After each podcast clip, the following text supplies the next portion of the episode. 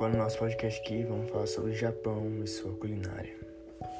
Bom, o Japão tem uma culinária bastante diferenciada, no qual ela se vê de características como frutos do mar e peixe, tendo como pratos temaki, sushis, nagiris, etc. Assim tendo uma vasta e diversa quantidade de peixes e, e, e, e frutas marinhas no seu, na sua cultura, pelo motivo de serem um arquipélago de ilhas e sempre se tiverem pescadores ali que pescam muitos peixes, muitos peixes por dia. É isso aí. Esse foi o nosso podcast sobre o Japão e valeu.